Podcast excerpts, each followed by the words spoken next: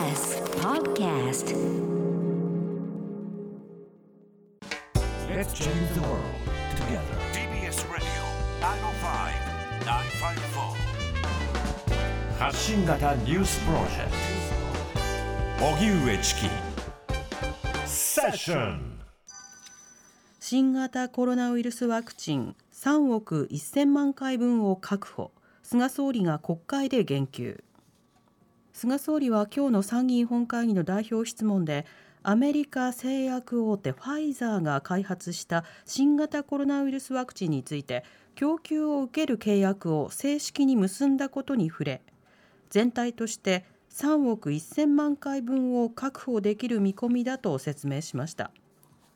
また医療従事者や高齢者からワクチンの接種を受けてもらう段取りを説明し正しい理解を広げるべく科学的知見に基づいた正確な情報を発信していくと語りました。その中東京都は新型コロナウイルス感染が1471人重症者は159人確認されたと発表しました。それでは今日は午前中参議院本会議そして現在も衆議院本会議で代表質問が行われています、えまずは、えーその音声紹介したいと思います、えー立憲民主党の水岡俊一議員と菅総理とのやり取りです。菅総理は感染症対策の有効な手段として、国民の不安を少しでも和らげるためにも、PCR 検査を拡充すべきだとお考えなのか、それとも医療逼迫を防ぐためとして PCR 検査はこの程度にとどめておく方が良いとお考えなのか、さらにそのお答えをもとに、菅総理の新型コロナ感染症対策が他の国とどう違うのか、科学的根拠を交えてご説明ください。2020年がマスクの年だとしたら、2021年はワクチンの年になるかもしれないと書いた論説がありました。言い得て妙だと思います。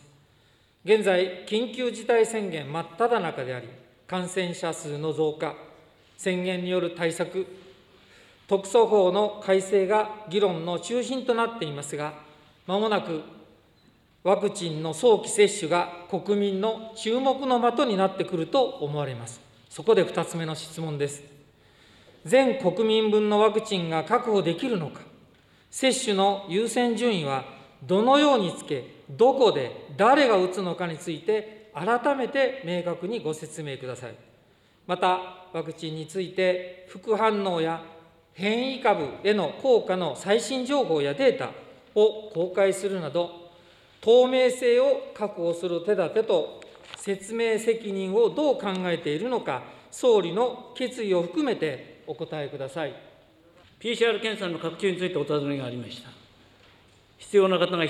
検査を受け、その結果、感染者を早期に把握をし、療養等の対応を行うことが感染拡大を防ぐ基本であり、これまでも都道府県とも連携し、可能な限りの検査体制の拡充を図ってきたところです。我が国と感染状況が違う異なる他国とを一概に比較することは難しいでありですけれども、我が国においては、検査の拡充に努めつつ、保健所による積極的疫学調査や専門家によるクラスター対策に基づいて、感染拡大の防止を図ってきているところであります。ワクチンの接種についてお尋ねがありました。昨日のファイザー社との最終契約により、全体として3億1000万回分を確保できる見込みです。まずは医療従事者、高齢者、基礎疾患を有する方、高齢者施設等の従事者から順次、市町村が用意する施設などにおいて接種を受けていただくことになります。また副反応や効果を含め、ワクチンに関する正しい理解を広げるべく、科学的知見に基づいた正確な情報を発信をしてまいります。はい、えー、立憲民主党水岡俊一議員とそれから菅総理とのやり取りを聞いただきましたが、えーまずはそのワクチンの、えー確保、まあ、その数だけではなくてその接種の方法などについて正していたということと、えー、それからあの PCR 検査などの、えー、検査体制というものは現状の状況なのかあた、まあ、頭打ちなのかそれともまだ拡充の余地があるのかというようなそうしたようなことも聞いていたわけですが、えー、後者についてはあまり答えられていなかった、まあ、そのことも含めてちょっと議場がざわついていましたよね。で、ね、ワクチン接種については、まあ、一定程度確保するというようなその数は発表されたんですけれどもそのスケジュール感覚というものが具体的に出されるということにはなっていないわけですね、まあ、厚労省などのスケジュールなどでは例えば医療関係者に来月からそれからその後一般にはじゃあ5月からなのかっていうようなそうした話もあのちらほら出てきたりはしているわけですけれどもそれが確かなものなのかどうかということはまだわからない状況があるわけです。そのあたりも含めて今国会ではそのワクチンスケジュールであるとかコロナ対策のいろいろな扶助の在り方そして検査体制の問題これはあの引き続き論点になっていくでしょう。では続いて自民党武見敬三議員と菅総理とのやり取りお聞きください。マイナンバーカードと健康保険証を一体化させる形で国が一体的に管理することのできる健康情報システムの実現に向けて我が国の流通から接種までを含めた戦略性のあるシステム設計が必要と思います。そこで新型コロナウイルスのワクチンの接種管理システムさらに医療分野の全般でのデジタル化をどのように構築するのか、その戦略を総理にお伺いします。合わせてマイナンバーの活用も含め、効率的に接種記録を把握できる仕組みも検討してまいります。また、医療分野においても、必要な情報システムの構築を通じて、デジタル化を進め、事務の効率化や患者の利便性の向上などを図ってまいります。現在、女性に関する政策は、主に内閣府と厚生労働省などにまたがっていますが、すべての女性が輝ける社会の構築に向け、前例にとらわれず、柔軟な発想で検討を進めてほしいという総理が出された力強い指示を成果に結びつけるには、省の垣根を越えて方向性を揃えた政策を打ち出すことが不可欠であります。このため、関係組織を整理統合し、関係施策を総合的に推進する子ども女性省のような調整力のある組織を創設し、少子化対策と両立せつつ、女性の社会参加を支えるためのインセンティブをかつてないスピード感で具体化していくことこそが、我が国の未来に直結する政策ではないでしょうか。女性活躍についてお尋ねがありました。女性の活躍は国民一人一人の幸福を高めるとともに、我が国経済社会の持続的発展を確保するために極めて重要です。このため、男女共同参画会議が中心となって、縦割りを排除し、関係施策とも連携しながら、政府全体で取り組みを進めてまいります。あらゆる分野における女性の参画拡大や仕事と子育てを両立できる環境の整備を進め、すべての女性が輝く令和の社会を実現をしております。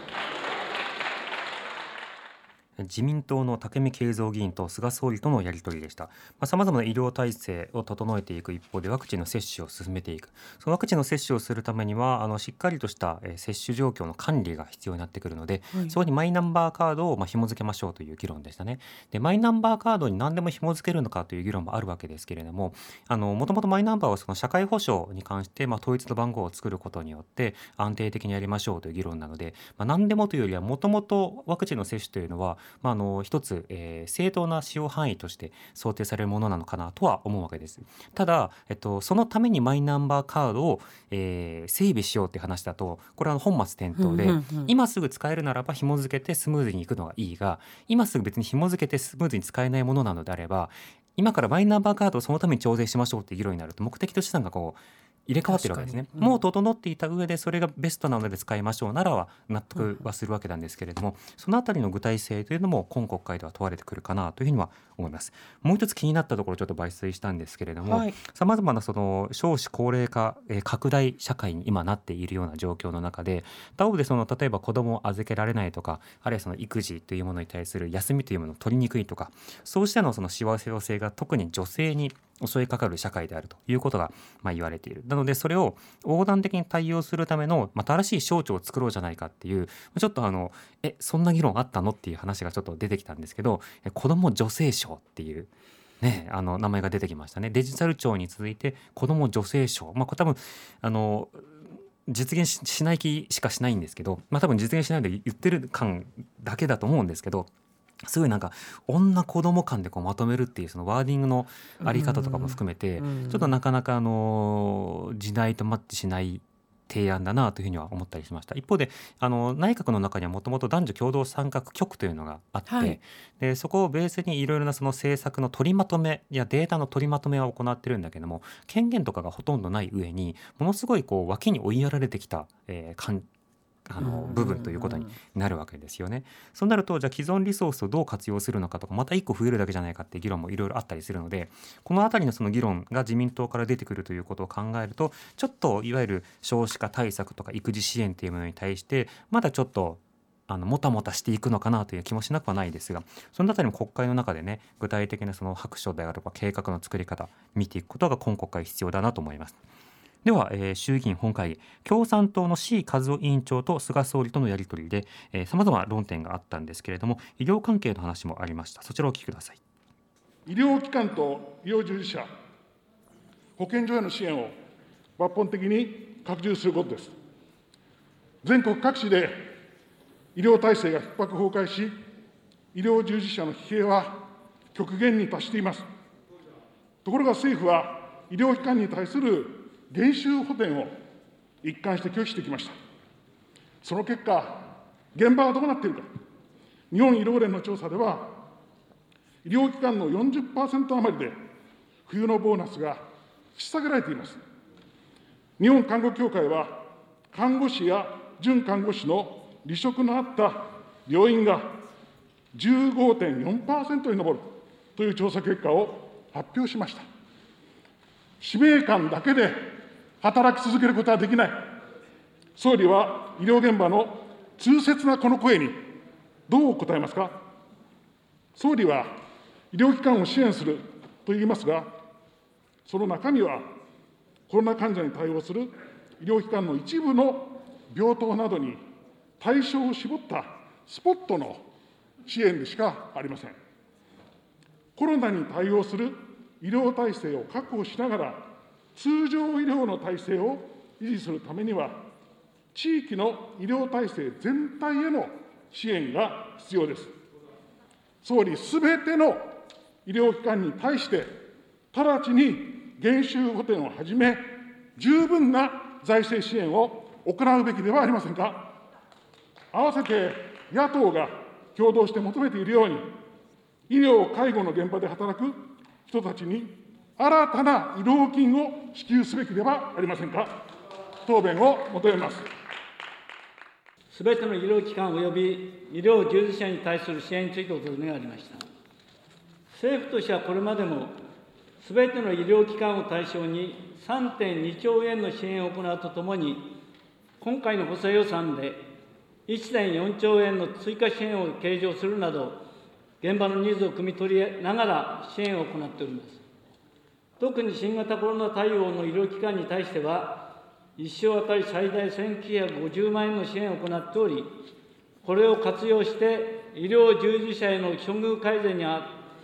てていただけるものと考えております。また、介護施設等に対しては、コロナ対応に必要な経費について、今回の第3次補正予算を含め、約5000億円を措置しており、引き続き必要な支援を実施しています。はい、えー、共産党 C 和夫委員長と菅総理とのやり取りでした、はい、えー、具体的なその医療機関さまざまにそのこのコロナ禍の中で赤字になっている部分があるわけですよね、はい、そうしたようなものに対して心配なく患者の方を見てくださいというふうにまあ伝えるということはコロナ外来などをやっていないようなところに対してもコロナの影響というのは当然あるので、うんうん、まあ、重要ではないかというような野党の指摘。それに対してあの、まあ、既存の回答で、えー、このような対策をしてますということで、まあ、理解に努めたいというようなことを述べる菅総理とのやり取り、えー、今国会でもあの具体的にその議論のポイント、えー医療関係に対してどのように支援していくのかという話が、えー、問われてくるのかなと思います。ちなみにあの菅総理が先ほど答弁の中で医療関係の、えー、支出として1004兆円っっていうふうに言ってたんですけどさすがにそれは国家予算を超えてしまっているのでそのお金は出してないと思うので具体的に何と何と答えたのかちょっと気になるところではあるんですがね、まあ、あの多ければ大いに越したことはないですがさすがにその金額はないだろうと思うんですけどでも具体的にその各え、赤字支援であるとか異業者に対する、え、見舞い金であるとかそうしたものをやっぱり創設することが必要かなと思いますね。う